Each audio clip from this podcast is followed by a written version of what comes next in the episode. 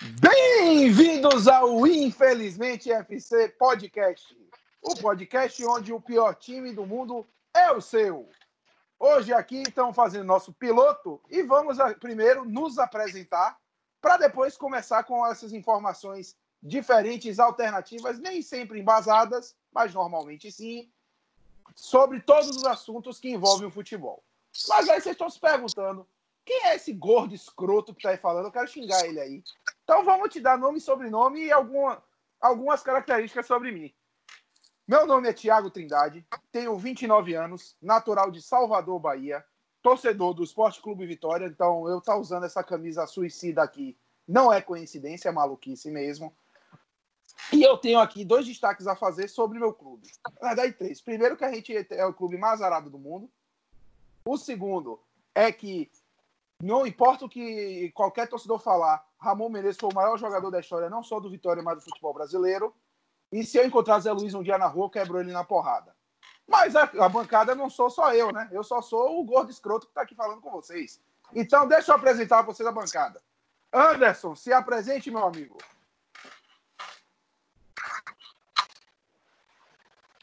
É. Ah, eu sou o Deco, é isso aí. Eu sou corintiano, eu odeio meu time, meu time é uma merda. É que é a verdade. Entendeu? Só me passa raiva. É, eu não vou falar a minha idade, não. É só Deco mesmo. É isso aí, pode tocar pra frente. Douglas, sua vez, meu irmão, se apresente. E aí, moçada, prazer, meu nome é Douglas, sou torcedor do Clube Atlético Mineiro e associado do grupo terrorista IRA, irritados profundamente com o Atlético Mineiro. Eu errei a sigla, problema, azar. Estamos aqui nesse piloto, que é meio Rubinho Barrichello, né? Chegamos atrasado, mas o importante é que a gente vai aqui falar de todos os temas que são relevantes na semana, algumas irrelevâncias e causas particulares, e estamos aí. Sobre o meu time, eu, na verdade, o Ira é irritados raivosamente com o Atlético Mineiro, eu tenho muita raiva desse time, como o Deco, e essa raiva está espalhada pela internet em muitos áudios. Você nunca me viu, mas já deve ter me ouvido. É um prazer lhe conhecer. Muito bem. Filipão, se apresente, meu irmão. Você que é outro suicida. Fala galera, boa noite. Eu sou o Felipe, tenho 26 anos. É... Como vocês podem ver, eu compactuo com o sofrimento, né? Sou torcedor do Esporte Clube Vitória, assim como no... meu nobre Thiago. Em relação a Zé Luiz, compactuo também com a mesma opinião.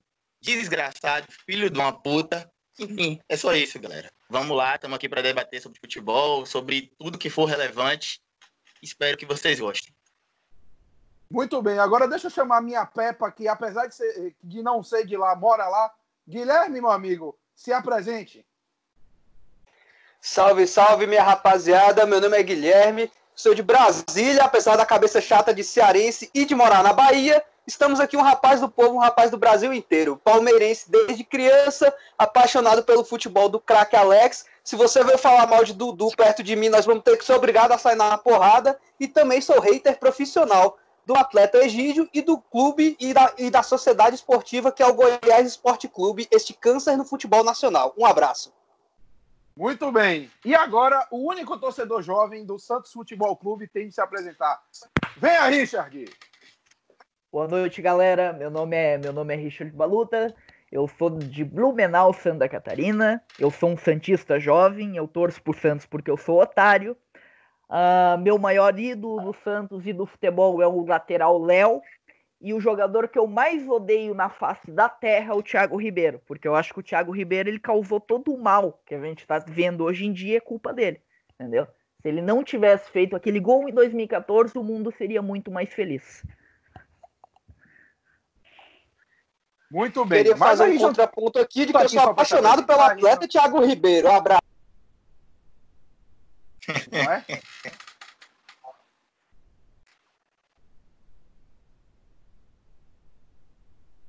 Segue, Tiagão. Oh, posso fazer um complemento aí, Tiagão? Pronto. Pronto. Ô, Thiago. Agora, posso, problemas posso fazer um complemento aí? Pode.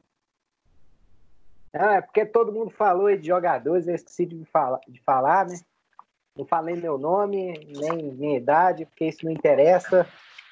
É, mas é importante ressaltar que o jogador que eu tenho como ídolo assim, é o Cleison, jogador que representou muito meu time. Entendeu? O Cleison é a essência do Corinthians. Ele é, tipo, ele é o Corinthians em estado puro. É um jogador ruim, é um jogador que é, a capacidade cognitiva dele de praticar o esporte é limitada. É um jogador fisicamente fraco. Então, ele é, ele é a essência do que é o Corinthians. O Corinthians é isso, sabe? O Corinthians é, é o Cleison. É um Cleison de 1910, é um Cleison de mais de 100 anos. Esse é o Corinthians, é só isso mesmo. Vamos lá. Agora que a gente já espancou alguns grandes jogadores do futebol brasileiro, vamos começar a nossa pauta. Que a gente não está aqui só para se apresentar, nem falar bobagem para vocês. Então vamos lá. A gente vai falar sobre as pandemias no futebol. E aqui eu quero já trazer a reflexão e o debate. A começar, nós estamos num estádio de emergência, podemos chamar assim. E aí, o que é que aconteceu essa semana agora no mundo? Dois campeonatos tiveram, tiveram encerramento. O primeiro, o campeonato holandês, que apagou. Eles apagaram tudo que aconteceu na temporada, não existiu mais o, o campeonato, a Copa, a Liga. Vai para a competição europeia que for grande e o título é de seu ninguém. E o francês, que por causa de decisões acima, decidiu que ia acabar a temporada. E aí, não vai ter playoff, então só tem dois rebaixados, só vão subir dois, mas vai definir campeão, vaga nas ligas europeias e tudo mais. E aí eu quero trazer para o debate todos os meus companheiros de bancada. E, e como eu sei que essa pessoa aqui está com uma vontade muito grande de falar, Douglas, primeiro eu quero sua opinião. Pego de surpresa aqui por ser o primeiro, não tenho esse costume, né? Quem torce para o Atlético Mineiro, assim, ser o primeiro é sempre surpreendente. A gente não comemora quando ganha, a gente se assusta. É, a gente está tá passando por um momento complicado, né? Em outras conversas prévias que a gente teve, foi muito longo muito interessante o debate sobre o quão foram apressadas essas decisões, né? Esse assodamento, essa, essa ânsia, até por responsabilidade da própria UEFA, de correr com decisões e às vezes essas decisões sendo tomadas uh, ao largo do mérito esportivo, né? A grande questão talvez não seja nem relacionada ao campeonato francês, né? Que a gente tem o, o PSG jogando um grande desafio ao Galo toda semana em que alguém vai enfrentar o PSG e tenta ganhar dos caras e não consegue.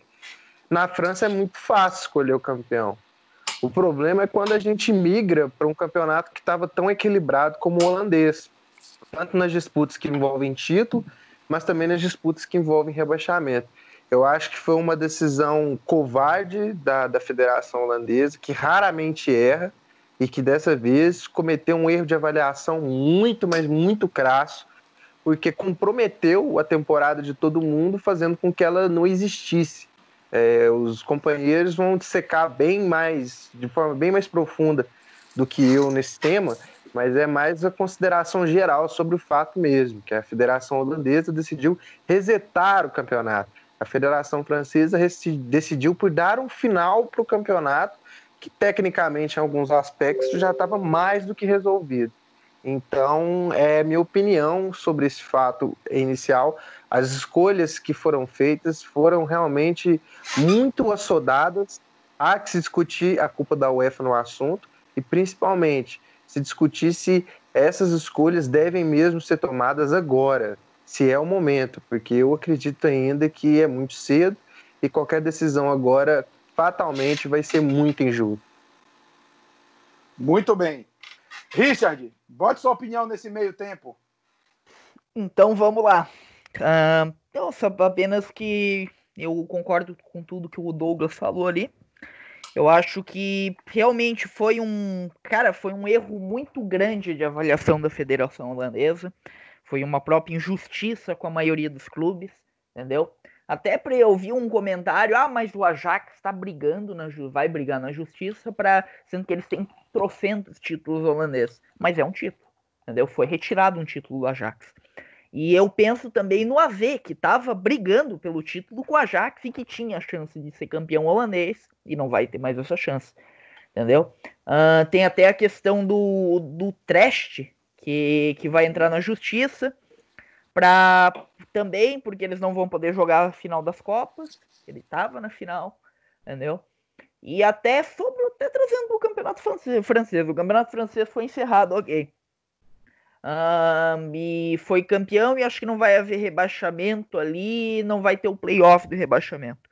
O Ajaccio, pelo que eu estava vendo aqui, o Ajaccio ele estava em terceiro lugar na Liga na Liga 2, ele estava dois pontos só do quem subia direto.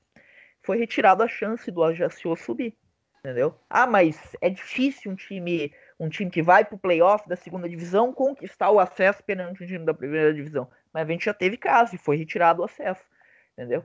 E eu trago outra reflexão que hoje eu ainda li, que a tendência é que o campeonato italiano aconteça a mesma coisa que aconteceu com o campeonato francês e que seja declarada a Juventus campeã. No campeonato italiano, a gente sabe, e todo mundo que acompanha o futebol europeu, a Lazio está brigando ferreamente pelo, pelo campeonato, pelo título do, do Cálcio. E eles estão a um ponto da Juventus e a Lazio há muito tempo e talvez nunca mais, daqui uns 10 anos, a Lazio vai lutar pelo título italiano de volta. Então vamos botar na reflexão que, a, que o campeonato italiano seja encerrado, a Juventus seja, seja declarada campeã e a Lazio seja o vice, tendo um ponto atrás da Juventus e tendo condições de brigar, porque enfrentaria a Juventus num confronto direto mais para frente. É justo? Não é justo. Eu acho que deveria ser melhor avaliado pelas federações disso antes de tomar qualquer iniciativa. Anderson, você que está mais ligado em divisões inferiores das competições europeias, quer incluir alguma coisa aqui nessa informação? Olha, primeiramente, é, eu preferiria falar de campeonatos profissionais, né? não de campeonato francês e holandês, né? que é uma bosta. Mas já que a gente tem que falar, né? O profissionalismo é isso, então vamos falar. Olha, eu primeiramente eu acredito que, que a questão da justiça é muito relativa, né? No, num cenário desses, a gente vai ter injustiças de qualquer jeito.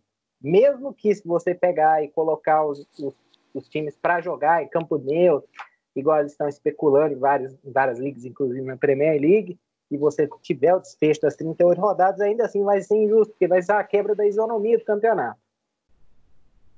Só que, tipo, o pior dos cenários é o holandês, né? Você pegar um campeonato que está 75% concluído e você simplesmente pegar, jogar no lixo e falar não existiu, né? Fazer a canetinha do MIB lá, apertar assim, resetou, não existiu. É, isso para mim é um, é um erro crasso, isso é ridículo, na minha opinião, porque você dá um prejuízo enorme financeiro e técnico para essas equipes, né? Que ficaram mais de. Começa em agosto, né? Cerca de sete, uhum. oito meses aí jogando, é, investindo, levando torcida, né? É, fazendo investimento técnico, financeiro, e você simplesmente joga tudo fora. É... Aliás, quem, quem souber aí o que eles vão fazer sobre a, as vagas continentais aí, me avise porque eu, sinceramente eu não, eu não sei, eu não, não consegui pesquisar, esqueci de pesquisar sobre isso. Agora, sobre o campeonato francês, para mim, é o segundo dos melhores cenários. O primeiro é, obviamente, terminar a temporada, né?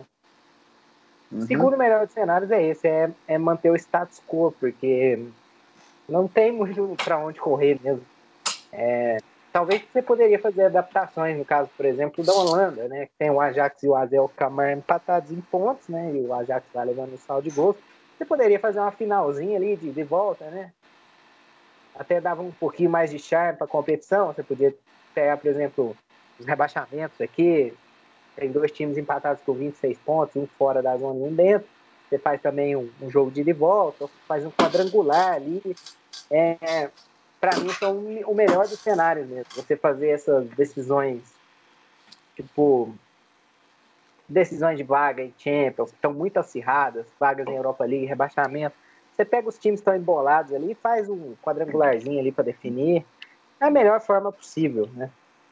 Mas o, o ideal mesmo é terminar, né? Como a gente tá falando. Esse da segunda uhum. divisão aí, da Ligue 2 do, da França, né?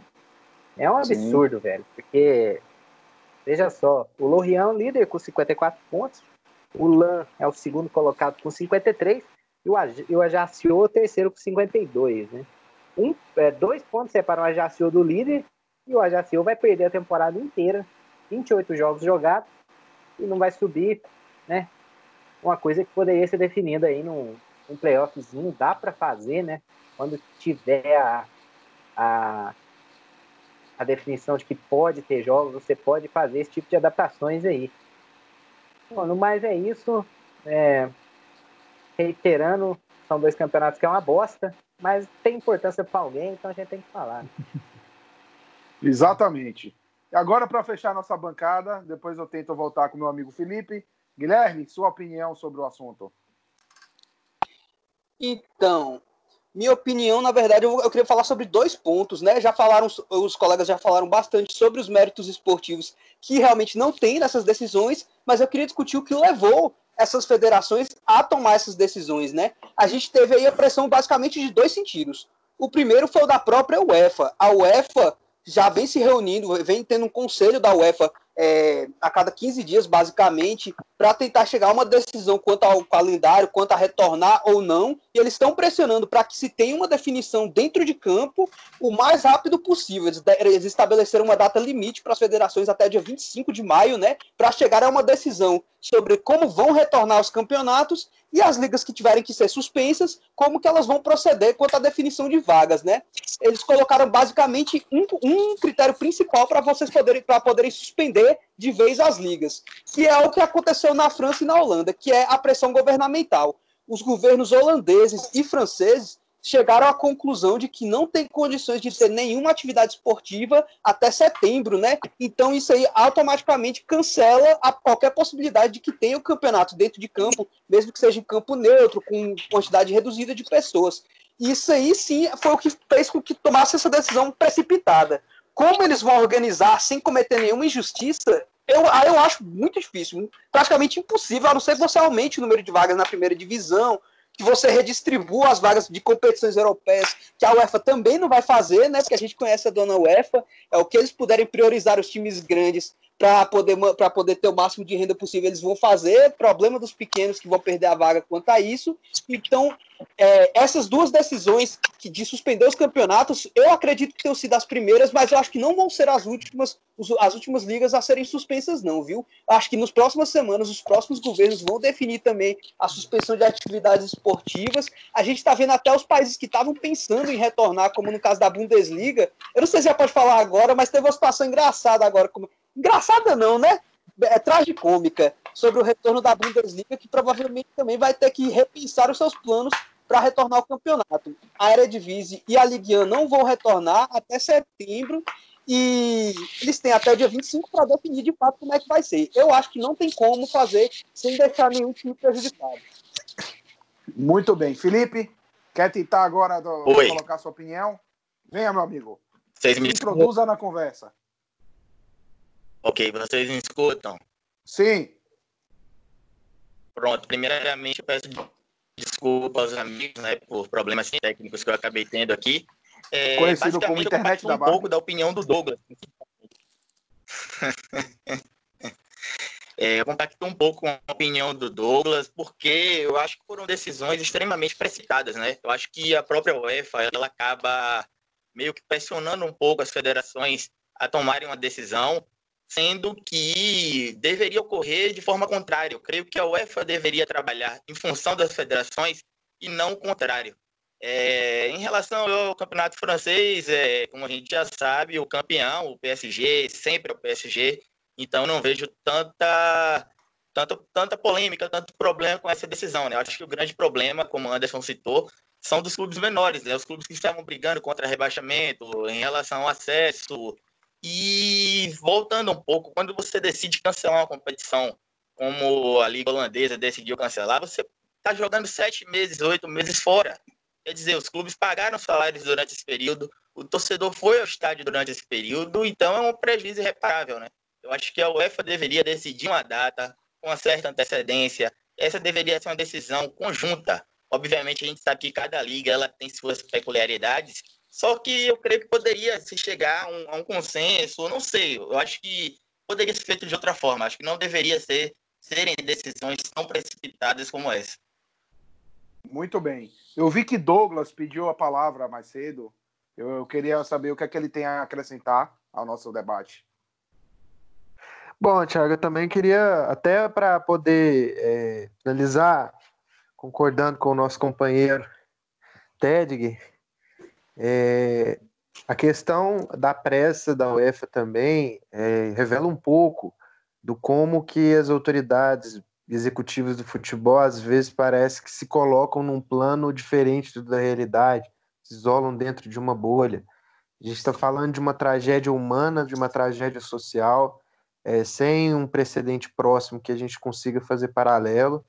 E a UEFA se arvora do direito de desenhar uma data limite para que as ligas voltem. A gente assistiu a uma tragédia horrível na Itália, eu acho que foi, foi traumático para todo mundo. A gente teve um problema igual na Espanha. Alguns países se salvaguardaram melhor, como a Alemanha. Então, eu acho um contrassenso, eu acho uma falta de sensibilidade você querer desenhar uma data, uma linha, um deadline para poder fazer com que os clubes voltem a jogar, sendo que a gente ainda está tratando das feridas de uma tragédia humana e social sem um precedente próximo. Então eu acho, eu acho mesmo, sinceramente, que não falta só o pessoal da UEFA a capacidade de discernir as coisas e, gestão de futebol. Falta o pessoal da UEFA assistir jornal, porque eu acho que se eles estivessem acompanhando o noticiário, certamente eles não estariam tão preocupados em desenhar uma data limite e fazer com que as federações decidam rápido para que tudo volte à normalidade o mais, o mais rápido possível, de forma mais séria possível. Essa é a minha opinião também. Essa é a minha opinião uhum. Muito bem. Alguém mais quer introduzir algum, algum detalhe? Vamos. Ah, deixa o Guilherme falar ali. Pode pular para o Guilherme. Pronto, vá primeiro, Guilherme.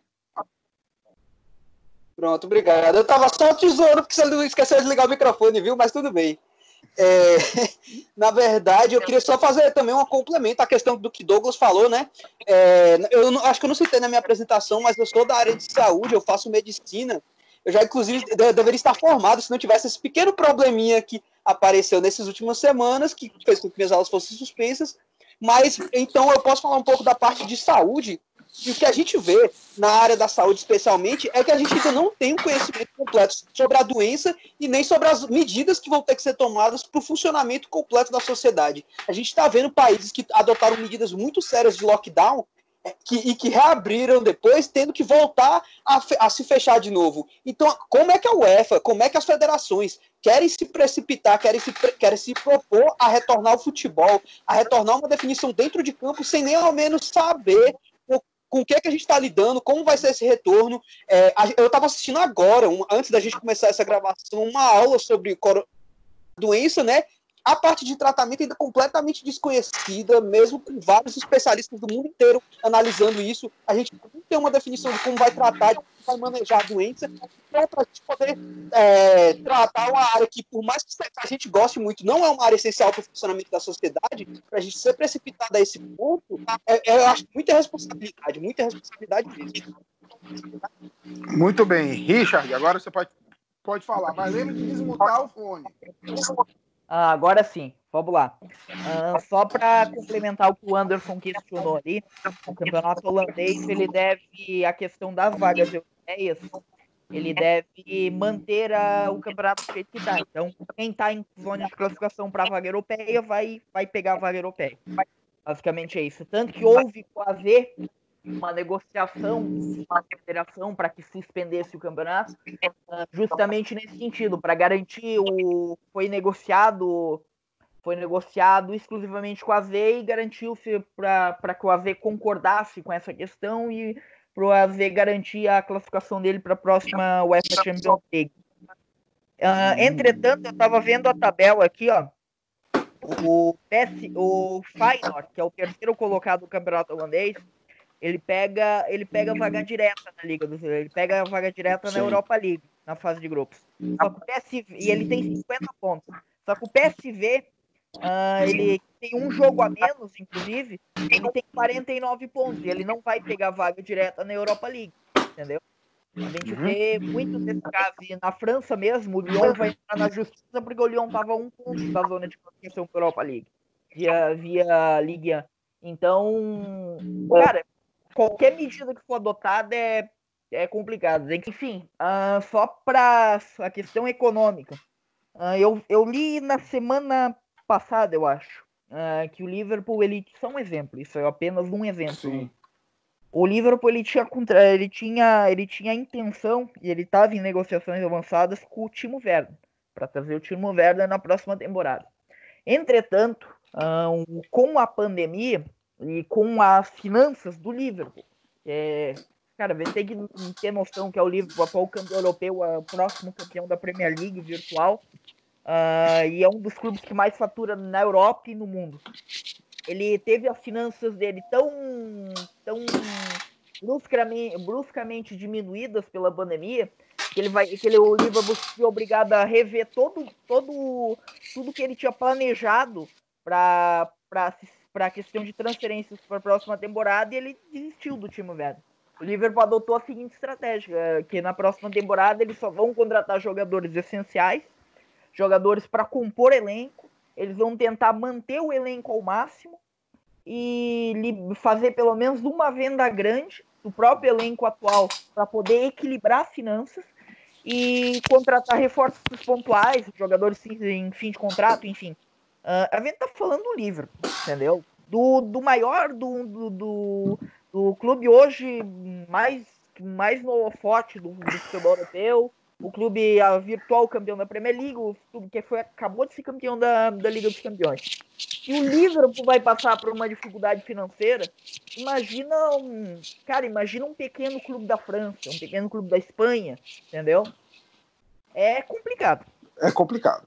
Dá para se dizer que o Liverpool sonhou com o Timo Werner e vai contratar um novo Minamino. Anderson, o que é que você gostaria de acrescentar? É... Então, como eu estava dizendo antes, todo, todo. Se terminar o campeonato do jeito que tá, vai ter chaveira de qualquer jeito. Vai ter time lá, foi um ponto atrás e caiu, e, e aí vai entrar na justiça.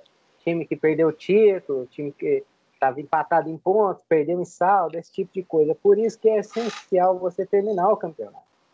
Ah, mas ah, agora não tem como, mas a prioridade não é o próximo campeonato, tem que ser esse campeonato, que é o que está acontecendo.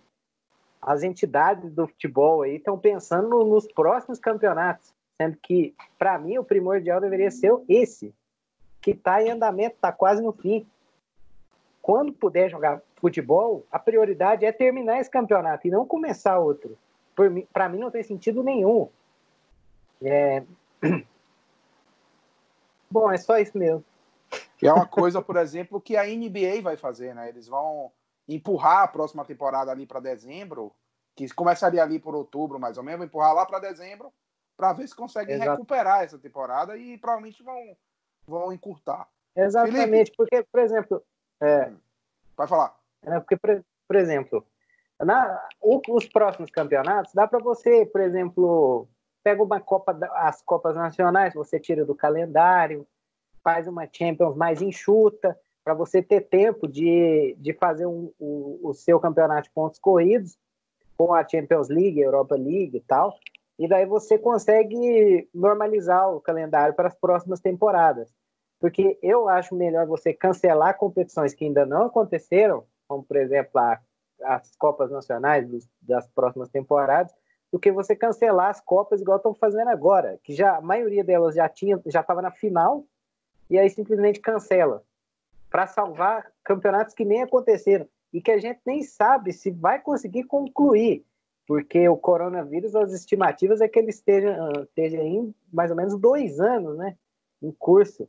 É, as pessoas saem da quarentena, voltam para quarentena, saem da quarentena, voltam para quarentena. Então, até os próximos campeonatos a gente não sabe, não tem a garantia de que eles vão correr de acordo com a normalidade. Então, para mim, inteirano, a prioridade tem que ser terminar esses campeonatos que estão em andamento, seja quando for, nem que seja ano que vem.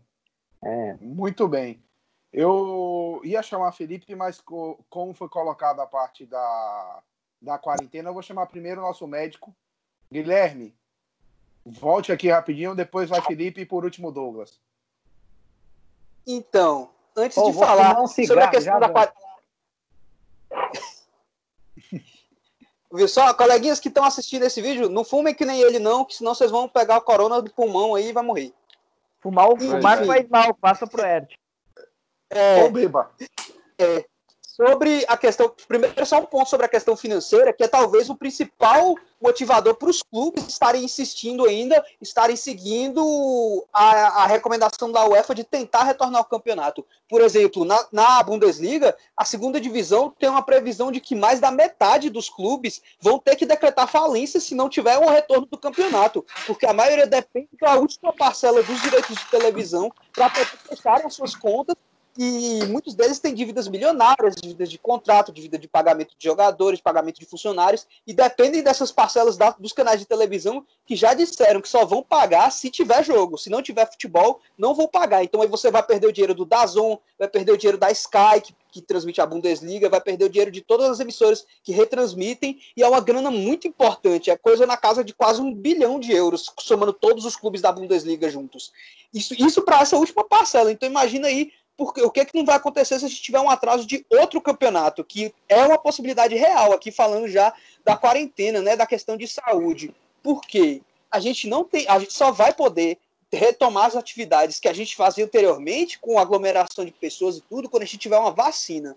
Não tem nenhum medicamento profilático, não tem nenhum tratamento para sintomas leves que seja eficaz, que impeça a transmissão, não tem nenhuma outra medida protetiva que não seja o isolamento, o distanciamento social. Então, você retomar um jogo de futebol, um campeonato que envolve a aglomeração de pessoas, é praticamente inviável. É, a própria Bundesliga também que botou, foi o campeonato botou as diretrizes mais certas assim para você poder ter o um mínimo de retorno. Eles estimam que vai ter que ter pelo menos 300 pessoas no estádio para fazer o jogo funcionar, isso sem público contando aí com roupeiros, seguranças, o pessoal que trabalha na manutenção do estádio, isso é uma quantidade muito grande de pessoas. Eles querem botar, é, dividir em três setores de 100 pessoas cada. Todas essas pessoas vão ter que ser testadas múltiplas vezes durante as semanas. É, agora eles começaram a testar os jogadores, eles já encontraram 10 casos positivos. Imagine aí como é que não vai ser, porque até, até entre você fazer o teste e sair o resultado tem um delay. Então imagina, você fez o teste hoje, o jogador pegou a doença depois do teste e vai jogar amanhã. Como é que vai seguir isso aí? Inviável, inviável. Pelo menos no Exatamente. primeiro momento, enquanto a gente não tiver vacina, a gente não pode falar, é, falar a sério de um retorno de campeonato. Só Muito deixa bem, eu fazer Felipe. um adendo rapidinho. O Guilherme falou que não tem remédio. Pô, tem a coropina, velho. Entendeu? A coropina tá aí pra matar o velho.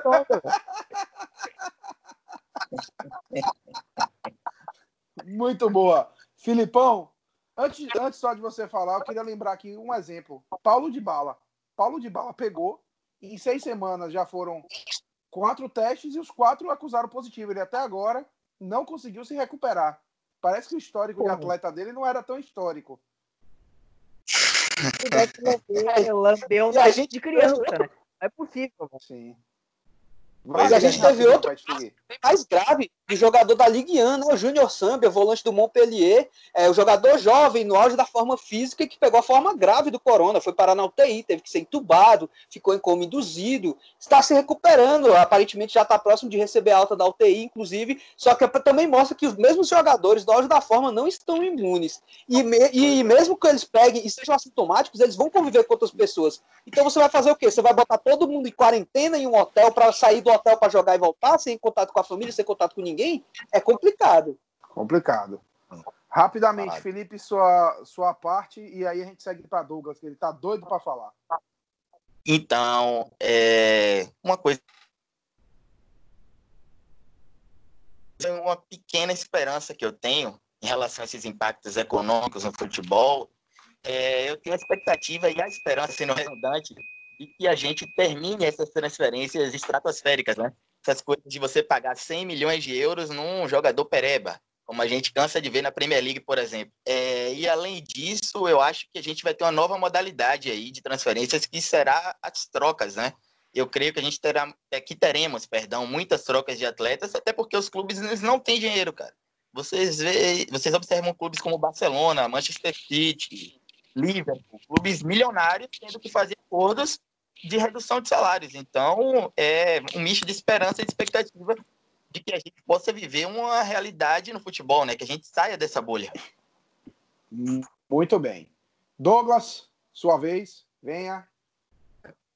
Primeiro, complementando com a adenda a questão do, do histórico de atleta, eu acho que todo mundo entendeu errado a declaração do presidente, porque a questão não é você estar sendo atleta. Você está prevenido se você tivesse sido atleta 40 anos atrás. Então, se você está atleta, é saudável, você tem perigo. Mas se você praticou esporte há 40 anos atrás e faz flexão parecendo uma galinha agachando, tá tudo bem, você tá imune, você não é grupo de risco é histórico de atleta, coisa bem antiga. Exato. Mas agora assim, voltando. Facada, então... É, nossa, aí você tá, você tá 100%. Você tá salvo. É, agora falando, falando do assunto que é, complementando o nosso amigo Ted, eu como estudante de direito, eu sempre fui metido a gostar da área de direito tributário, que ninguém gosta. Então eu sou meio que metido a samidana, eu gosto de, de me meter senhor dinheiro.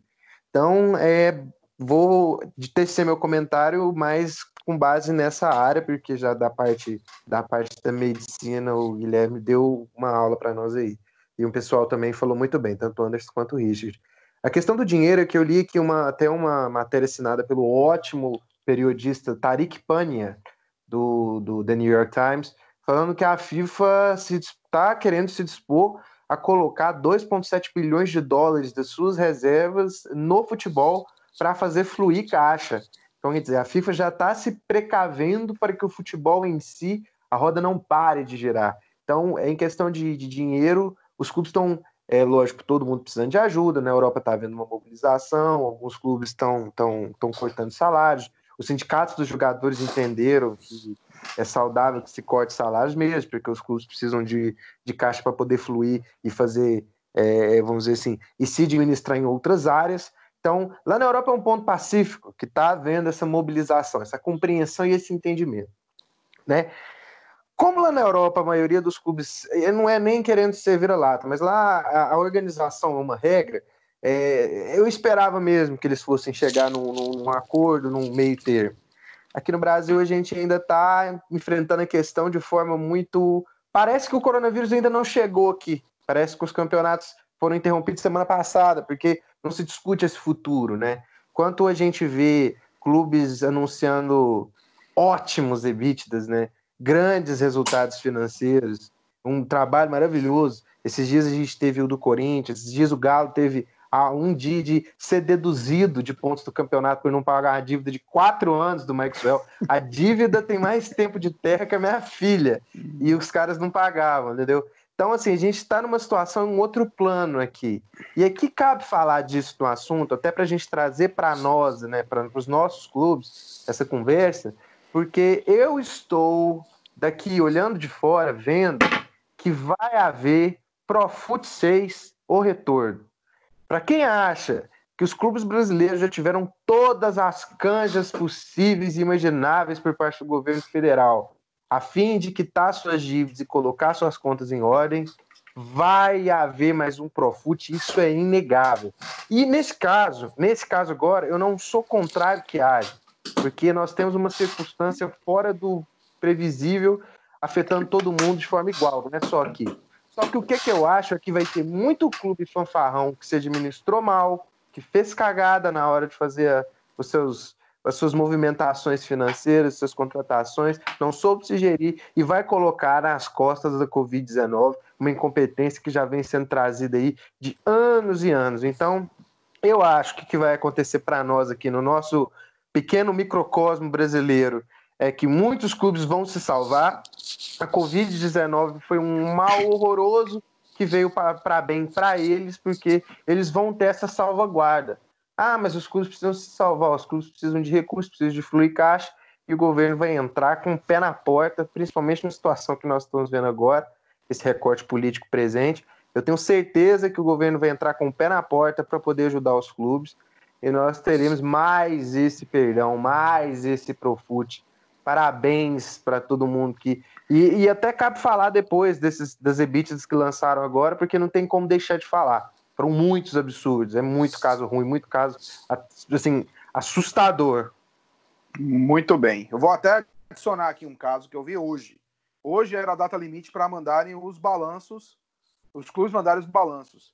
E dos clubes nordestinos, do top, top 7, que são os dois de Salvador, os três de Recife e os dois de Fortaleza, seis desses clubes mandaram para a CBF. O Vitória foi o único clube que não mandou.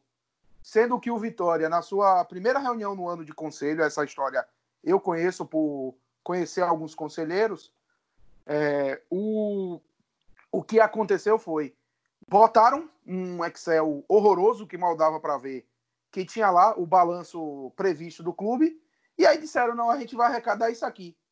O que era isso aqui? Era um milhão de reais a mais que ninguém sabe como é que iam arrecadar. E aí, provavelmente, a, o vírus vai, vai acabar servindo de muleta nessa brincadeira, que certeza que não iam cobrir essa brincadeira. Alguém mais quer falar alguma coisa? Richard. Não, só para pegando o gancho já do futebol brasileiro. Teve uma matéria que eu vi hoje, inclusive. Uh, todo mundo acha que nacionalmente o clube acabou que ficou famoso. Eu tô falando do Brusque, daqui, que fica aqui do lado da minha cidade. Ele uhum. ficou famoso porque o Brusque, ele basicamente ele tem um mecenas. Que é o, que é o senhor velho da van. Isso, o Luciano Rank. Hoje eu vi uma notícia que o Brusque, que o Brusque que estava na quarta fase da Copa do Brasil, que estava nas fases finais do Campeonato Catarinense, o Brusque muito provavelmente, se voltar ao Campeonato Catarinense, o Brusque ele vai ele vai voltar ao Campeonato Catarinense com, com um elenco muito mais enxuto do que estava jogando antes, porque o Brusque vai ser, se ver obrigado a dispensar atletas para fechar o caixa, entendeu? Porque o Brusque o Brusque ele tem temor de atrasar os salários, coisa que coisa que há muito tempo não acontecia no Brusque. A gente acompanha daqui, a gente consegue acompanhar um pouco melhor o que acontece no clube.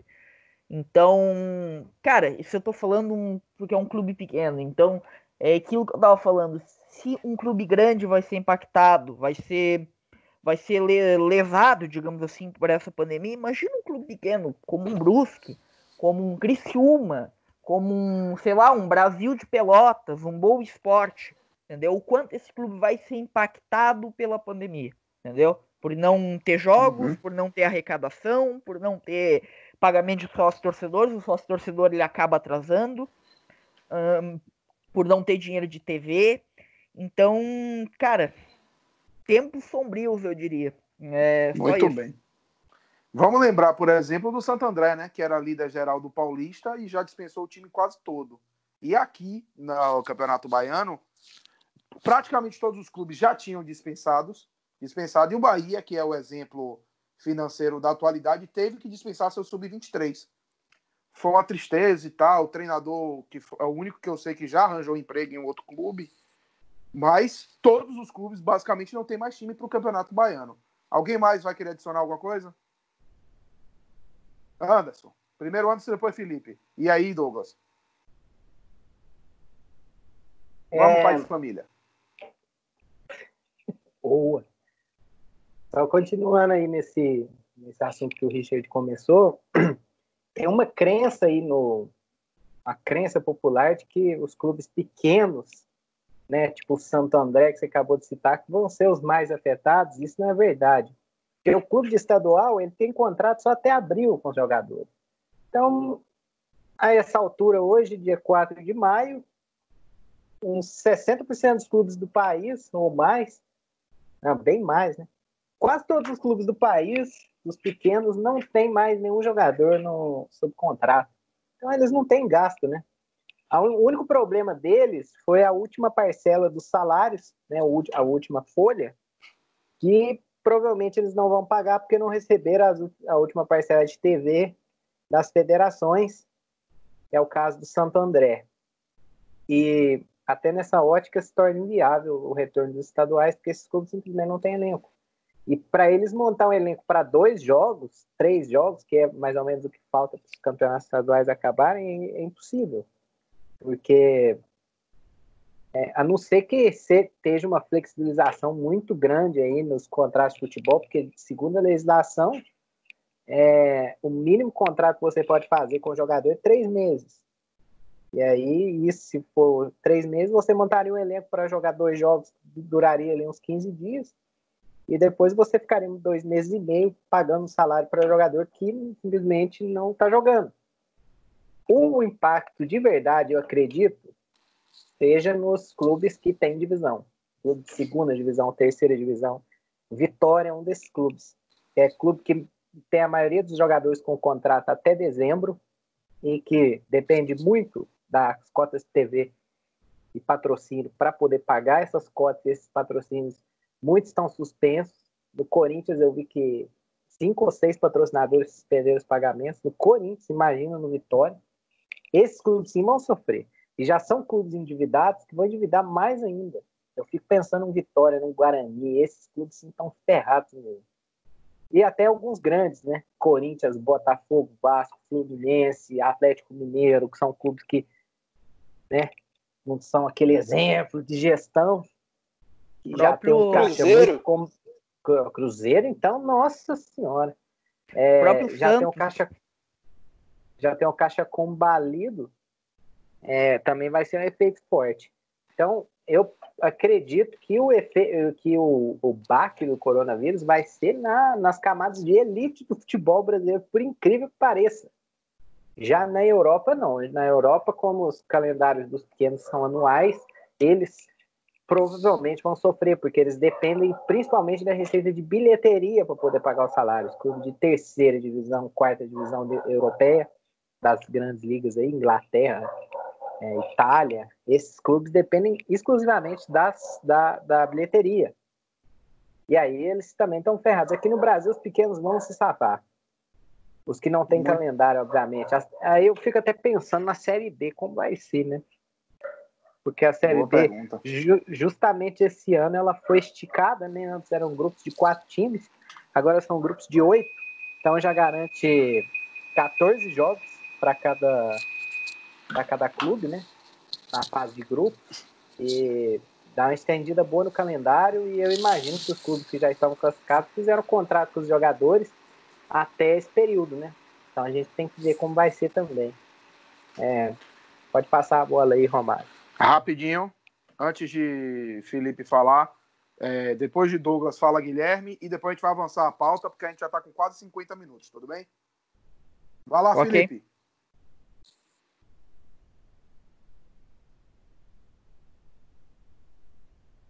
Morreu o áudio de novo. Travou o Nintendo. Muito bem. Eu vou passar, tentar resolver esse áudio aí. Enquanto isso, Douglas, Venha, meu amigo, venha, joga, joga sua opinião. Rapidinho aqui, até porque eu, eu teve uma situação do Cruzeiro essa semana que eu não consegui segurar a risada, porque é trágico e cômico na mesma proporção. O Cruzeiro essa semana recorreu a cestas básicas para pagar seus jogadores patrocinados pelo supermercado BH. É realmente triste a situação do Cruzeiro. Eu dou risada porque eu torço pelo Atlético, mas é aquela risada de torcedor, porque quando a gente vai analisar a situação como espectador de esporte, a gente fica um pouco absurdado. O Galo não escapa dessa fatura, mesma situação. A gente tem mecenato, tá? Para quem não quer é, tapar o sol com a peneira, o que rola no Galo é mecenato. Uma coisa que eu explico para todo mundo que não conhece o Galo por dentro: o Galo é uma ação entre amigos, não, é, não pertence à torcida, a torcida não apita em nada o Galo tem casos de emissões de ebítidas absurdas da última gestão, principalmente do Daniel Nepomuceno. Tudo passou ok no conselho, não houve uma querela, não houve uma discussão, um debate sequer. Então, é, no meu caso, do meu time, que eu posso falar com mais propriedade, é uma ação entre amigos, é mecenato. O Galo só vai se salvar porque tem gente com muito dinheiro que gosta dele. Ponto. Em questão de gestão, a gente está numa situação difícil. Só para poder terminar, fazer aqui, para a gente poder até chutar a pauta para frente, é, a questão dos, de quem vai se salvar ou não. Eu acho, numa reflexão bem, bem básica, que vai chegar um momento agora, é chegado o um momento em que a CBF, como instituição máxima do futebol, vai ter que fazer uma escolha de Sofia muito complicada. Ou salva os clubes pequenos, ou salva as federações inúteis. Vai ser um momento difícil, porque um dos dois vai ter que ser sacrificado para que as coisas continuem quando a normalidade voltar. Então, eu acho que ele vai ser um momento de transformação. O, corona, o coronavírus veio, afetou o futebol profundamente, e dele vão surgir mudanças que talvez não surgiriam no mundo normal em 50 anos. Ele acelerou o processo e ele escancarou realidades. como disse a manchete ótima de uma reportagem que o Trivela colocou no ar, acabou a era de exuberância no futebol. Vamos ver o que, que sai disso. Muito bem. Felipe, só vamos tentar de só novo? Um minutinho. Vá. Só um minutinho, só um minutinho. Oi. É, é só, só um... Tô ouvindo, tô ouvindo. Vai, Ô, vai, Douglas. Douglas, você tem dúvida de qual vai ser a escolha da CBF? Pelo Não. amor de Deus. né? Só isso Não, mesmo. mas a gente sabe. Não, a gente sabe o que, que vai acontecer. Pois é. Só uma coisa, Douglas. Aqui a gente, a gente chamaria esse conselho de conselho do Amém. Alguém fala e todo mundo faz Amém. Muito bem, vamos lá, Felipe. Pode falar, tá dando para ouvir você. É só uma pequena observação. Nossa amada, maravilhosa e simpática CBF teve 200 milhões de receita líquida no último exercício. Nos últimos cinco anos somados, nossa amada CBF acumula quase um bilhão de reais de lucro de receita líquida, né? É a hora de distribuir essa grana para os clubes, né? É a hora. Mas o que eu acho é que falta representatividade. Se você faz uma reunião hoje na CBF, você tem que chamar os 20 presidentes dos clubes da Série A, os 20 da Série B e aí por, e daí por diante. Os clubes eles não, não possuem uma liga, eles não possuem uma pessoa para, ser, para os representarem nessas reuniões. Né? Eu acho que quanto mais cabeça querendo falar, querendo expor seus argumentos, querendo fazer suas exigências, acaba atrapalhando todo tipo de negociação. Então acho que é o momento dos clubes, principalmente os grandes clubes, os clubes representativos, leia-se Corinthians, Flamengo, Fluminense, Botafogo, e daí por diante, se unirem, criarem uma liga, ou minimamente elegerem um representante para falar por eles e estarem cobrando ações da CBF nesse momento, não só para si, mas também para os clubes menores. Muito bem. Vamos lembrar só que a última vez que eles fizeram isso, que foi em 1987, o representante foi Euricão. Mas, Guilherme, mata no peito e mata, mata aqui nosso, nosso debate. Vamos para Dessa vez vamos mandar o Andrés. Só.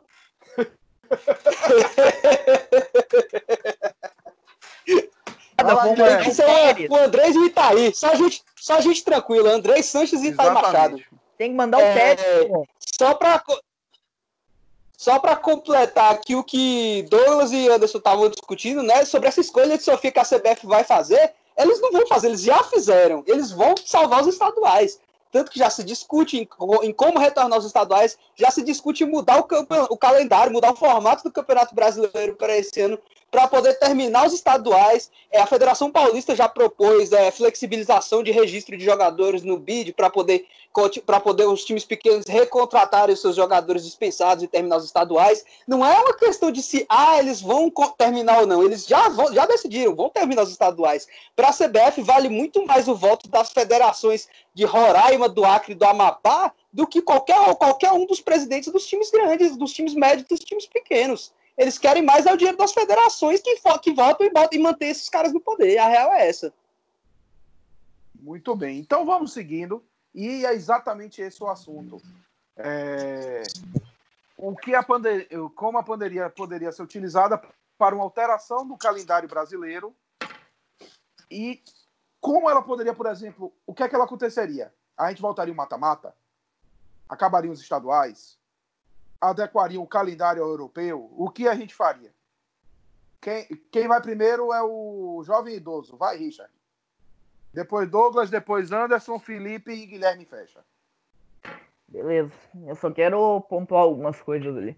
Primeiro, eu acho que a adequação do calendário europeu é, cara, é uma medida totalmente ridícula.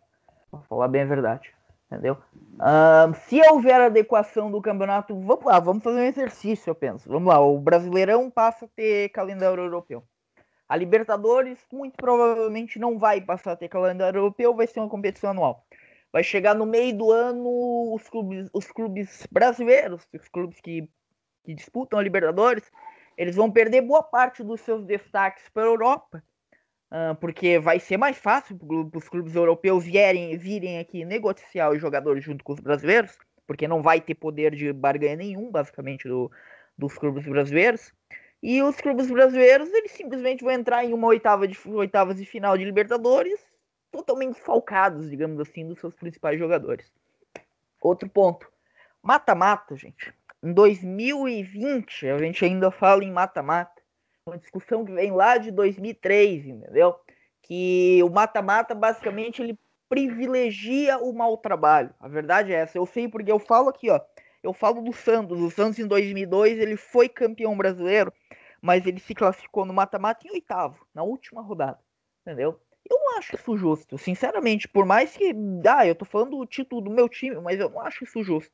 Entendeu? Eu acho que o Campeonato Brasileiro ele tem que privilegiar o melhor time, realmente. O time que melhor fez um bom trabalho, que teve uma regularidade e tudo mais. Sobre o fim dos estaduais, aí teria que se mudar muita coisa. Entendeu? Aí teria que se adequar às outras séries.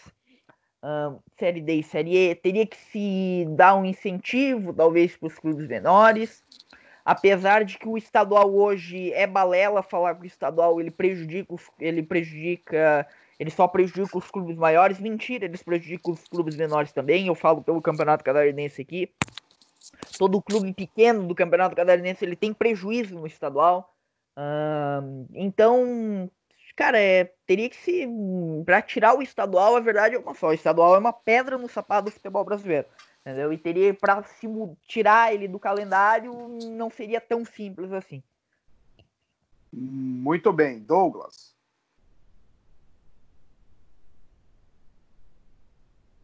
Douglas, o microfone está tá mutado.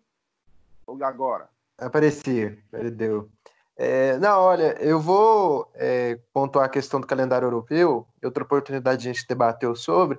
Eu até não acho uma ideia ruim, se feito numa concertação melhor. Eu acho que até seria uma oportunidade boa de fazer isso. Mas pensando bem, se a gente fosse fazer adaptação ao calendário europeu, teria que começar rápido, porque seria agora. A grande vantagem que o Campeonato Brasileiro tem em relação aos europeus é que ele ainda não começou de fato.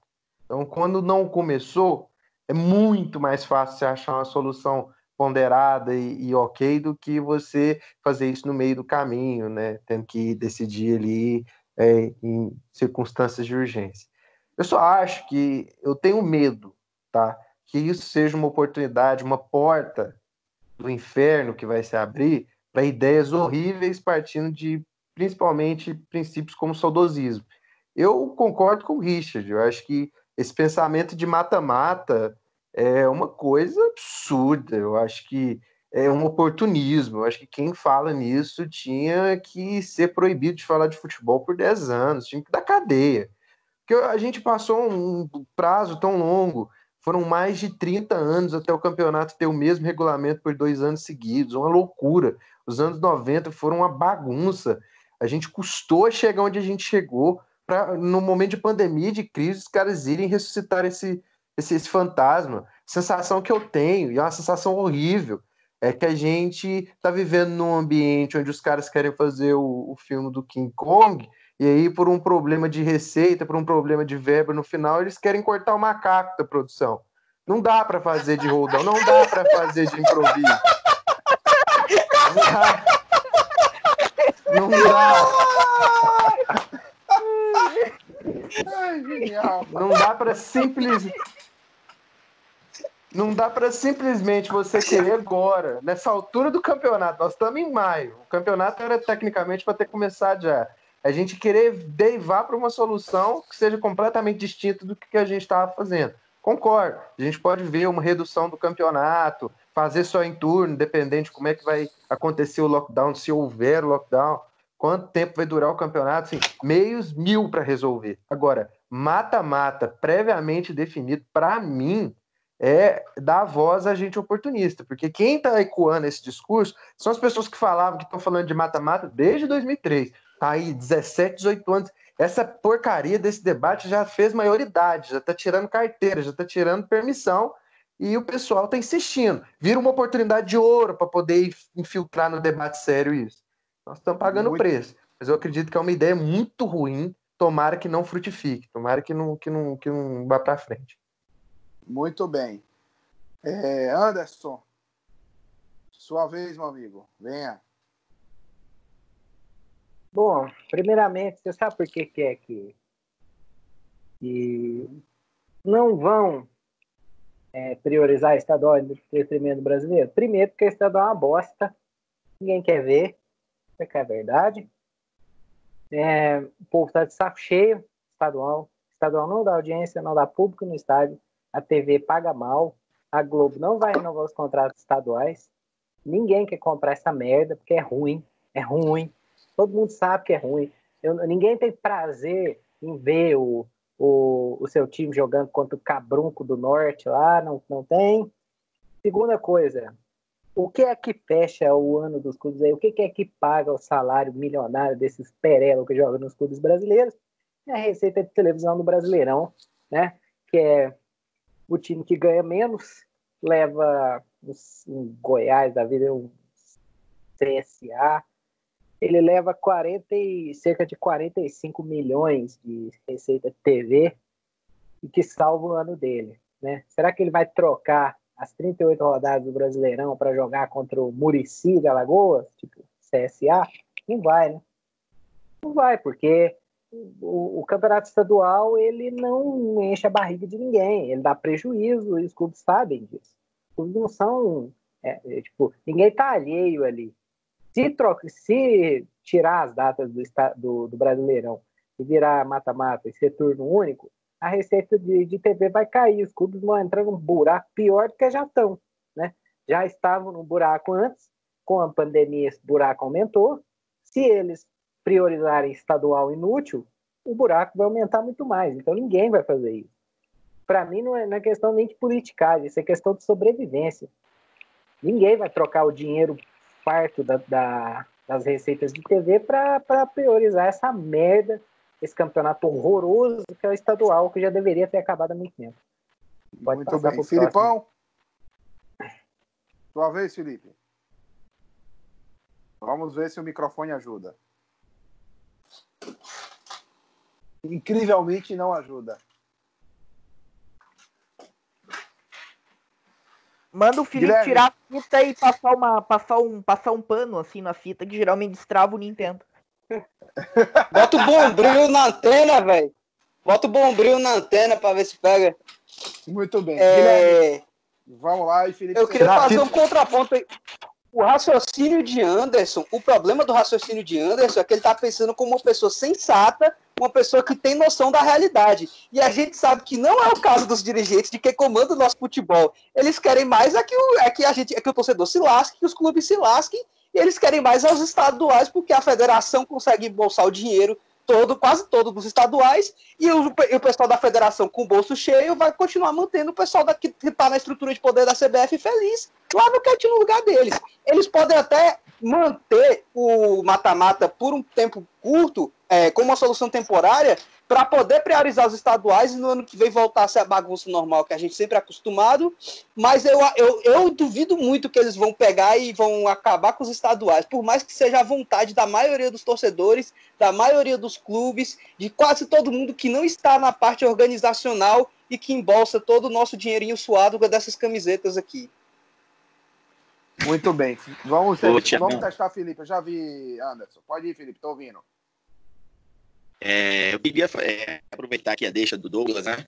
A grande vantagem que a gente tem no futebol brasileiro hoje é que o nosso campeonato ainda não começou, né? E a gente ainda não tem respostas definitivas em relação a quando se dará o verdadeiro pico aqui do Brasil, né, em relação ao coronavírus. Então, acho que qualquer decisão que se for tomada agora, ela seria precipitada, né? Uma boa sugestão para a CBF, para os clubes, seria convidar o nosso amigo Bebeto Pieroni, que vocês irão a conhecer futuramente, para pensar em elaborar uma tabela para o Campeonato Brasileiro, porque realmente, por agora, eu acho que é muito precipitado, muito difícil você ter uma, você ter uma definição, né? Porque qualquer que for a decisão, é, ela não é garantida e daria polêmica. Eu acho que o mata-mata realmente ele tem que ser descartado. Né? Nós já temos a nossa competição de mata-mata, uma competição bastante rentável, que é a Copa do Brasil. Então, o Campeonato Brasileiro E morreu de novo. Travou o Nintendo de novo. Meus amigos, a gente vai Capotou avançar a pauta. Corsa. A gente vai avançar a pauta. Felipe, pega um, um Veja multiuso, um, um cotonete e limpa o contato da fita que funciona, viu? Vamos lá. Deixa o Anderson Agora... aí. Deixa o Anderson. O Anderson quer falar. O Anderson quer falar, né? E Douglas também. Então, Anderson fala, depois Douglas fala. Vocês dois vão querer falar? Ou a gente pode É. ir para a penúltima parte depois deles? Guilherme, pronto. Então Anderson, depois Douglas, depois Guilherme. Vamos lá, meu, Não. meu mineiro. Primeiro, é, não, só quero complementar lá e, e fazer o contraponto do contraponto do Guilherme. Ô, Guilherme, eu, não duvido da capacidade estúpida do, do dirigente de clube, mas é que, velho, é, tipo, nem o mais estúpido não, não tem como fazer essa escolha, porque a diferença, ela é abissal mesmo. Pense só no Corinthians. O Corinthians arrecada cerca de 15 milhões com o Paulistão e arrecada quase 200 com o brasileiro, velho. Não tem como eles fazer essa escolha. Nenhum clube tem. Isso que eu tô falando do Paulistão, que é o principal campeonato. Imagina só se eu for falar, por exemplo, do Vitória, que arrecada cerca de um milhão. Com... Menos. Quanto que é, Thiago? É uns 600 mil, é uma coisa vergonhosa. O Com a Baiano, Série B, o... com a Série B, o Vitória arrecada 8. por aí. Então, assim, é, então, velho, é impossível fazer essa, essa, essa escolha, porque é, é- pensa o seguinte: você tá fugindo da polícia, né? Vou fazer uma, uma relação com, com contravenções aqui, porque eu sou Corinthians, né? É, você tá fugindo da polícia. É, você entra na concessionária para roubar um carro. Tem, tem uma Maserati, tem uma Ferrari, tem um Bugatti Veyron, e aí você rouba uma variante para fugir. É a mesma coisa, escolher o estadual. Galera, para avisar aqui, é, meu Felipe tá com alguns problemas. E aí, qualquer coisa, se ele tiver que sair do programa, a gente dá um jeito aqui. Douglas, você que ia falar, pode seguir, seguir em frente. Há um ponto que não foi muito abordado, é o fato da gente ainda não ter iniciado nosso campeonato, dá ao Brasil e o futebol brasileiro uma responsabilidade muito grande de ser vanguarda. O que fazer com o campeonato que ainda não começou? A gente tem a responsabilidade de tomar uma decisão certa, sábia e ponderada nesse momento. E isso pode, até, do- gerando resultados positivos, se gerar, gerar como se fosse uma jurisprudência, que as, as pessoas vão observar o exemplo brasileiro e vão falar: olha, eles deram, eh, fizeram uma escolha bacana lá, fizeram uma escolha equilibrada. Mas como eu tenho dúvidas sérias que isso vai acontecer, na verdade, eu não acredito que aconteça. Acho que vai ser uma responsabilidade muito grande com a qual a gente não vai saber lidar, a gente não vai saber digerir. Felizmente, eu tenho medo de que venha por aí uma gambiarra nível Ferres que vai fazer todo mundo perder todos os fios de cabelo que restam ainda. Vocês vão ver o que, que esse pessoal está aprontando. Eu tenho medo quando o dirigente se reúne em, questão de emergência. Nunca saiu nada de bom. Eu tô sentindo que tem cheiro de regulamento da FERJ no ar. E esse cheiro eu vejo, eu sinto a distância. Uhum. Muito bem. Guilherme, você vai falar mais alguma coisa? É, só para terminar aqui também esse assunto, é, foi até bom Douglas ter citado a FERJ, porque a FERJ é é justamente o dos, po- o do que reforça o meu ponto de que os dirigentes das federações não vão abrir mão dos estaduais de jeito nenhum. É, a- os times no Carioca mesmo, eles jogam todos no prejuízo para poder a FERJ encher o bolso de dinheiro. Eles jogam no Maracanã as moscas e a FERJ ainda sai lucrando milhões. Você acha mesmo que eles vão abrir mão disso aí? Eles querem mais é que os clubes se lasquem e continuem jogando no Maracanã para duas mil pessoas por três meses para que eles possam encher o bolso de dinheiro. Eles não estão nem aí para a qualidade do espetáculo, para a qualidade do, da transmissão, para o nível do jogo. Eles não estão nem aí, eles querem encher o bolso de dinheiro, bicho. E os dirigentes dos clubes, obviamente, vão ter que compactuar com isso, porque também são tudo duas cadelas das federações e manter esses caras no poder. Então eu, eu acho que não vai mudar o estadual, eu acho que não vai mudar nada. É, Pode ser que realmente tem. Aliás, pode ser não. Provavelmente vai ter um armengue horrível para conseguir terminar esse calendário esse ano, se é que vai voltar, o que é uma possibilidade real, real, de que não tenha futebol mais esse ano, especialmente aqui no Brasil, que a gente ainda não está nem, nem no começo do pico da doença. Então a gente tem que pensar na possibilidade de não ter futebol esse ano, e se tiver, vai ser um armengue horrível, mas eu acho que não vai ser a solução definitiva, e, e eu acho que no ano que vem vai voltar toda, vai voltar toda a bagunça do nosso futebol nacional. Muito bem. Eu vou aproveitar e vou colocar um ponto aqui, só para a gente ter uma referência em outros esportes. Nos esportes americanos já aconteceram, não obviamente por pandemias, mas já aconteceram alguns casos de ligas encurtadas ou canceladas. Em 2004, 2005, a NHL foi cancelada completamente, não teve temporada. Na MLB, foi 94, 95, normalmente pelos jogadores. Na NBA, a gente teve um caso até há pouco tempo, em 2011, de 82 foram para 66 jogos na temporada regular. A MLB teve um caso, o caso 94, 95, eles cancelaram após temporada. Pior ainda, né? Não teve campeão.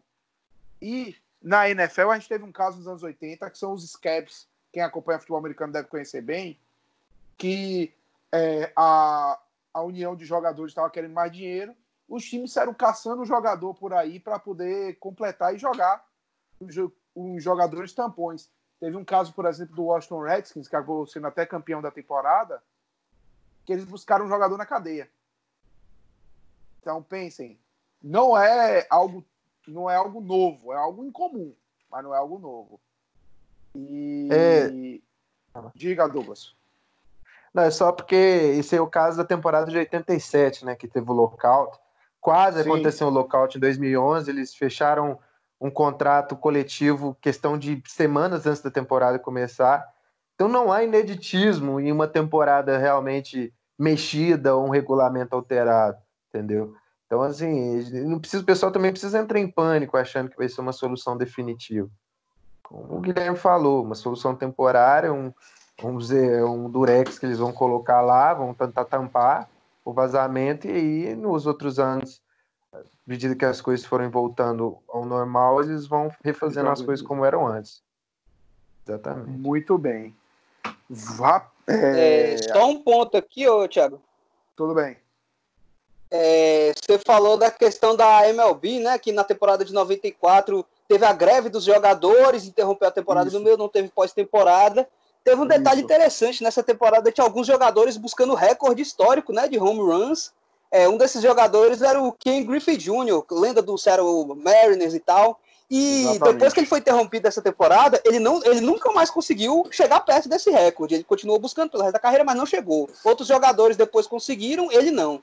Imagina que no futebol, o Liverpool, que estava para ganhar a Premier League depois de 30, anos, de 30 anos, na beira de ganhar com o título garantido, chegou a doença que acaba com o futebol e eles não ganham o título e talvez e sabe-se lá quando que eles vão ganhar. Vai ser engraçado, é. viu? Nossa senhora! Vai, mas que dá uma pena do Liverpool, dá uma pena do Liverpool. Ó, eu vou pular, porque eu já, já, o podcast já está num bom tamanho. Eu vou pular a parte das outras pandemias Acho que já está meio debatido por algumas mídias. Você quer falar Sim. alguma coisa, Douglas? Eu acho que não nem, nem gasta debater, porque eu acho que o debate nosso aqui rendeu muito mais, foi muito mais fluido sem esse debate. Sim. Que aí a gente precisaria fazer uma consulta histórica que talvez agora, no, do jeito que o debate fluiu para o rumo que foi, não teria sido tão produtivo. Apesar de ser um assunto interessante, claro. Né? É um usar como uma pauta futura. Então vamos Exatamente. fechar. Eu vou trazer aqui, em ordem alfabética, cada um vai contar um caos envolvendo uma partida de futebol. O... Vou ter que pular por enquanto o Anderson, que ele deve ter ido resolver alguma coisa. Richard. Então o Richard começa. Vamos fazer tá, vamos assim. Lá. Primeiro pela vamos. torcida mais velha. Exatamente. Para quem não sabe, até para você estar conhecendo Uh, eu, não, que eu não comentei isso no começo do vídeo, mas eu provavelmente eu vou comentar nos próximos episódios. Eu moro, eu moro em Blu, como eu moro em Blumenau, em Blumenau tem um, tem um clube muito ferrado, fudido, é o Clube Atlético Metropolitano. O Clube Atlético Metropolitano, só para vocês terem uma ideia, o maior ídolo, o jogador que mais tem gols na história do Metropolitano é o Mariano Trípode, que já deve ter jogado no clube de vocês.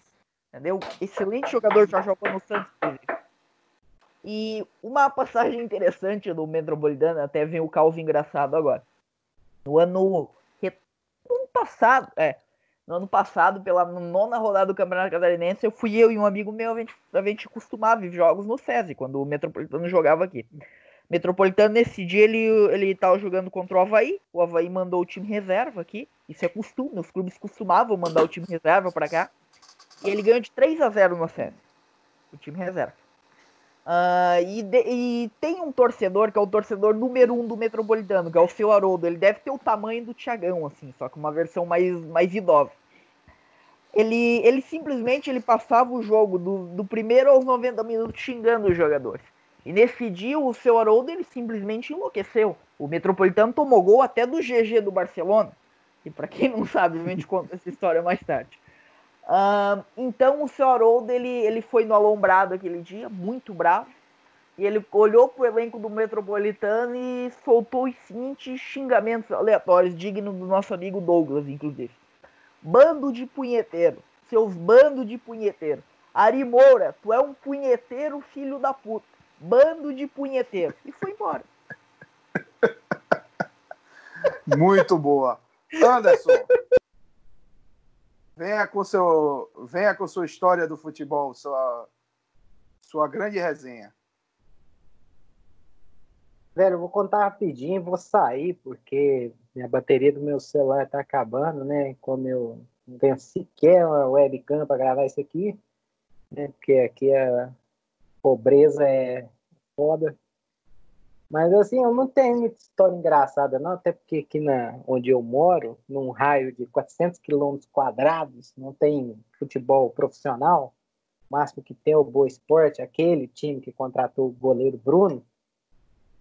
É, mas uma história assim que, que, que, eu me lembro é que um jogador do Boa muito ruim chamado Reis, ponta. E daí eu tava assistindo, tinha um tiozinho bêbado que começou a gritar para ele assim: Ô Reis, eu tenho um frango lá em casa que corre igual você. e daí eu comecei a reparar, o cara ele realmente corria igual um frango de granja assim mesmo, tá? Fazendo assim com a cabeça, era muito engraçado, velho. É, agora eu vou sair, falou para vocês aí, porque a bateria tá acabando mesmo. E aqui quando chega nos 15% já começa a cair drasticamente, assim, igual o preço do petróleo. Falou, galera. Eita! Valeu, valeu, grande Anderson. Alô, Guilherme. falou. Guilherme, eu vou contar o. Não. Só uma coisa. Depois de, Guilherme e Douglas, eu conto o caos de Felipe e encerro. Vamos lá. Beleza. Pronto.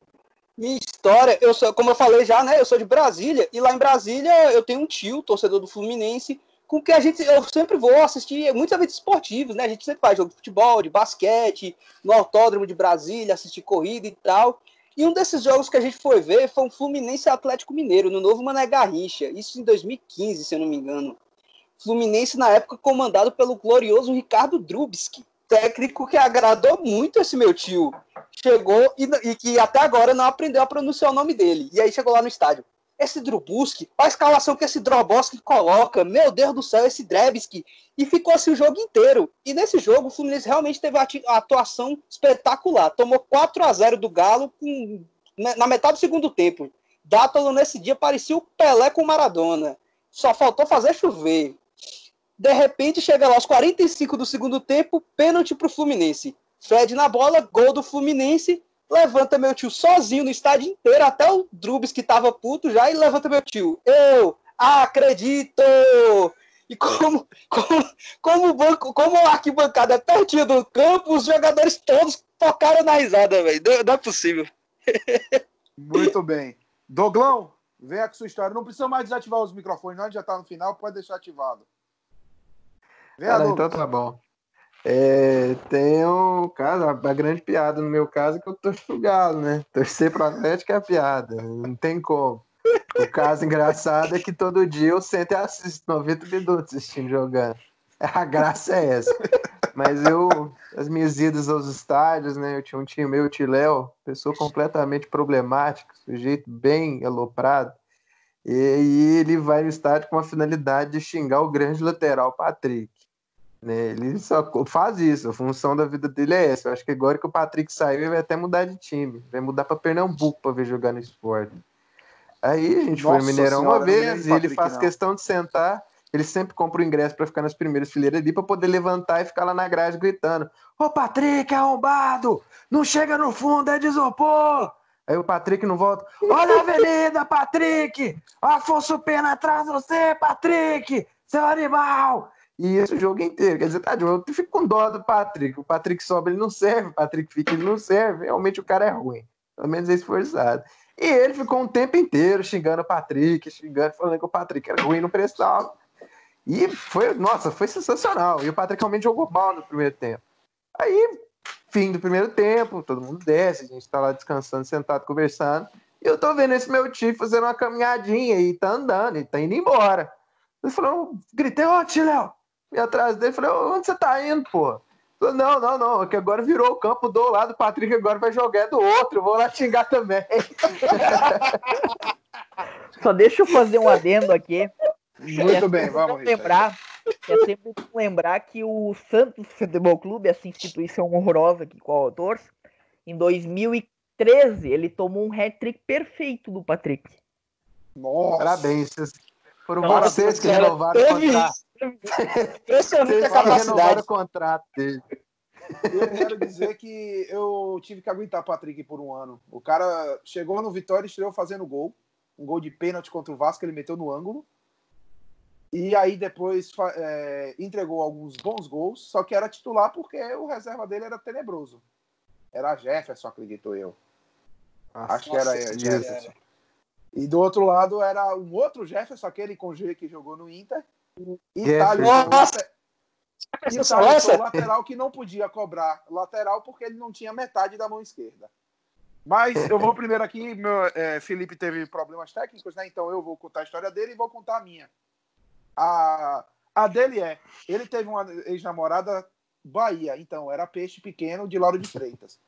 E uma vez, é, e de vez em quando ele ia pra fonte. Inclusive eu tive uma namorada, eu fiz isso uma vez, é, e ela fez uma vez comigo no Bardão, ela quase apanha, mas é outra história. E aí, de vez em quando, ele ia pra fonte como intruso para acompanhá-la. E foi num grande jogo, num derby soteropolitano, Bahia e Galícia, na Fonte Nova, numa quarta-feira à noite.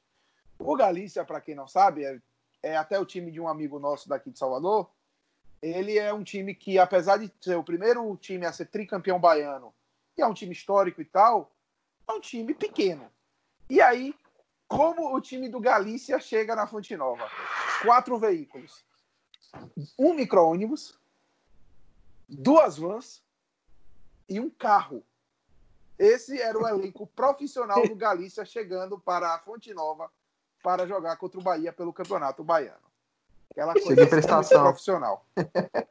E meu prestação. caso, meu Time caso, profissional. Pois é. Meu caso, eu tenho dois do mesmo Campeonato Brasileiro. Eu vou contar um que ocorreu a partir de um cartão vermelho e o outro que foi de um gol. Eu vou guardar para o próximo episódio. Teve um glorioso Vitória e Boa pela Série B do Barradão. O resultado do jogo, inclusive, foi Vitória 0, Boa Esporte 1. Jogo que o Vitória não conseguiu fazer nada, o Boa meteu um golzinho ali no segundo tempo. E aí, o grande atleta Rildo, que depois jogou no Vasco, entre outros clubes, teve um momento que ele roubou uma bola e o juiz, que era um sergipano, que eu não vou lembrar o nome agora, marcou falta. Aí, beleza, ele foi para cima, o juiz. Rildo era aquele cara com um físico impecável, pare- parecia uma barra, de, uma, um cabo de vassoura, de tão fino que era. Foi para cima do juiz, que era parrudo. O juiz deu um amarelo. Beleza, ele ficou reclamando, babá, aquela porra toda, vermelho. Quando o juiz vira, Rildo quase acerta um chute nas pernas dele. O juiz olhou assim. Não devia, pro Rio, o Rio devia ser mais fácil acertar o juiz, que era gordo, que o gol, né? Porque Com certeza. não dá nem pra falar no tamanho do alvo, porque o gol tem 7 por 2 e tá uma dificuldade impressionante fazer a bola chegar lá. Impressionante a capacidade. Impressionante. Inclusive, eu- um dia eu vou mostrar para vocês e para o programa um gol que Rildo fez naquela Série B, que ele quase, ele quase erra o chute. Aliás, ele Ah. errou o chute, mas ele Foi fez o por isso gol. que ele fez o gol. Foi por isso que ele fez o gol. Exatamente. Mas tudo Quantas vezes ele acertou Esse- o chute errou o gol? Então, pelo menos ele É, fez. Tá valendo. Tá valendo. Esse foi nosso programa. Muito obrigado a todos pela participação. Muito obrigado pela audiência. Muito obrigado. Até a Valeu. próxima.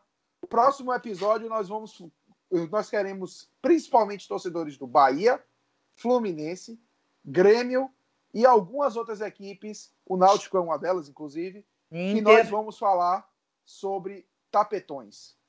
tá Um abraço a todos. Valeu. Red carpet. Valeu, rapaziada. É. Valeu.